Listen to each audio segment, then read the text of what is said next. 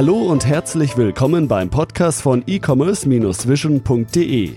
Bei uns gibt es Tipps, Interviews und was es sonst noch zum E-Commerce und Online-Marketing zu sagen gibt. Begrüßt mit mir euren Gastgeber, Thomas Ottersbach. Ich darf euch recht herzlich zu einer weiteren Podcast-Episode willkommen heißen. Google hat vor wenigen Tagen bekannt gegeben, im Juli 2018 ein neues Speed-Update launchen zu wollen. Was das genau bedeutet für den E-Commerce, für euch als Online-Händler und wie man auf das Speed-Update ja sich vorbereiten kann, was es sonst alles noch zu beachten gilt, darum soll es in der heutigen Podcast-Episode gehen. Grundsätzlich ist es so, dass der PageSpeed also einfach erklärt, wie schnell eine Webseite im Browser geladen wird, bereits für die Desktop-Suche bei Google einen Ranking-Faktor darstellt. Das heißt, wenn ihr heute klassisch per Notebook, PC Google nutzt, ist das Thema PageSpeed bereits heute ein recht relevanter Ranking-Faktor. Wie ihr vielleicht mitbekommen habt, hat Google im letzten Jahr bereits angekündigt, in Kürze den Desktop-Index, der aktuell das führende Listing für Google darstellt, durch den mobilen Index ersetzen zu wollen. Dieser Prozess ist noch im Gange, beziehungsweise wird Google diesen final erst umsetzen, wenn gewährleistet ist, dass die mobile Suche mindestens genauso gute Suchergebnisse generiert wie der jetzige Leitindex. Das kann sich aus meiner Perspektive noch ein paar Monate hinziehen, vielleicht sogar auch bis ins Jahr 2019 hinein. Fakt ist, der Switch wird kommen, Aktuell ist nur die Frage offen, wann genau. Mit der Ankündigung vor ein paar Tagen hat Google außergewöhnlich früh auf einen neuen Ranking-Faktor für die mobile Suche hingewiesen. Ab Juli 2018, so Google, wird das Speed-Update greifen und schnell ladende Seiten zumindest bevorzugt werden. Wie Google aber weiter berichtet, wird das Update nur ein paar Prozent der Suchanfragen zunächst betreffen und auch langsam ladende Seiten können noch gut ranken, wenn der Inhalt eine gewisse Relevanz zur Suchanfrage mitbringt. Tja, was bedeutet das Speed Update für dich als Seitenbetreiber. Der Page Speed ist ein wichtiger Ranking-Faktor schon heute für die klassische Desktop-Suche und ab Juli eben auch für die mobile Suche. Daher ist es wichtig, als Seitenbetreiber nicht am falschen Ende zu sparen. Ein schneller Webserver, eine gut strukturierte und programmierte Webseite sind die Basis für gute Rankings bei Google. Gleichzeitig sagt Google aber auch, dass Geschwindigkeit nicht der entscheidende Faktor ist. Inhaltliche Relevanz wird weiterhin höher bewertet, auch bei der mobilen Suche.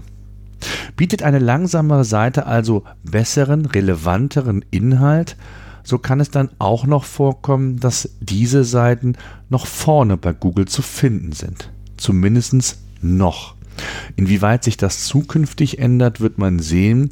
Ich gehe davon aus, dass das Thema PageSpeed zusätzlich durch die Mobilität, durch das mobile Internet weiter an Wichtigkeit gewinnen wird. Mein Tipp, nehmt den Hinweis von Google auf das bevorstehende neue Update ernst und das Thema Seitengeschwindigkeit nicht länger auf die leichte Schulter. Seht die Ladegeschwindigkeit vielmehr als wichtigen Faktor der User Experience und stellt diese entsprechend in den Fokus. Hilfreich ist hierbei, den Page Speed auf eurer Webseite regelmäßig zu überprüfen.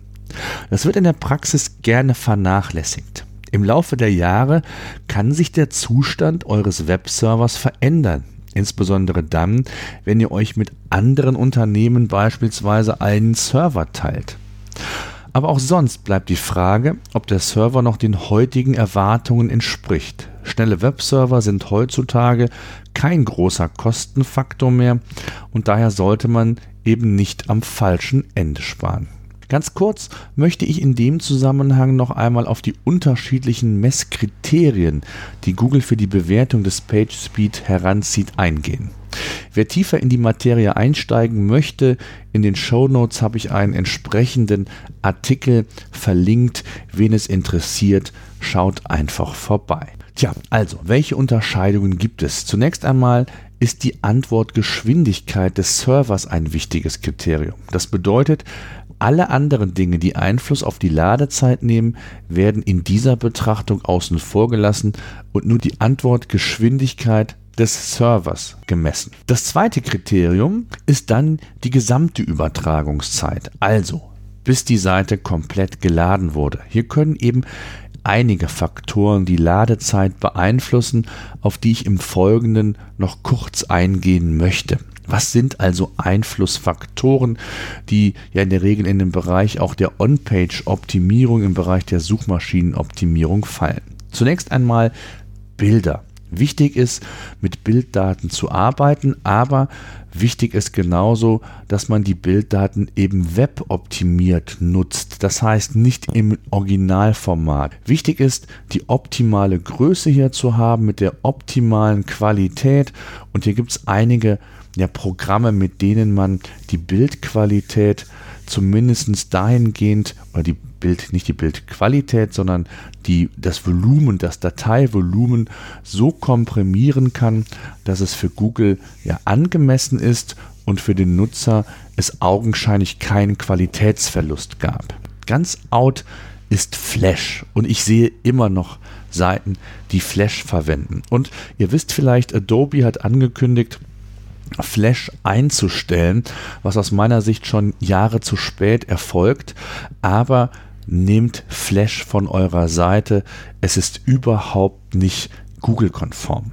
Gleichzeitig können natürlich auch groß datenvolumige Dokumente wie ein White Paper, Checklisten äh, unter Umständen die Ladezeit beeinflussen auch externe Dienste, wie zum Beispiel ein Ad-Server, wenn ihr also Fremdwerbung auf eurer Seite einblendet und der Ad-Server vielleicht mal hier und da Mucken hat, kann sich das letztlich auch auf eure ähm, Seite bzw. auf die Seitengeschwindigkeit auswirken. Genauso wichtig, ich habe es eben schon mal kurz angedeutet, ist auch eine saubere HTML-Struktur, also der Code selbst.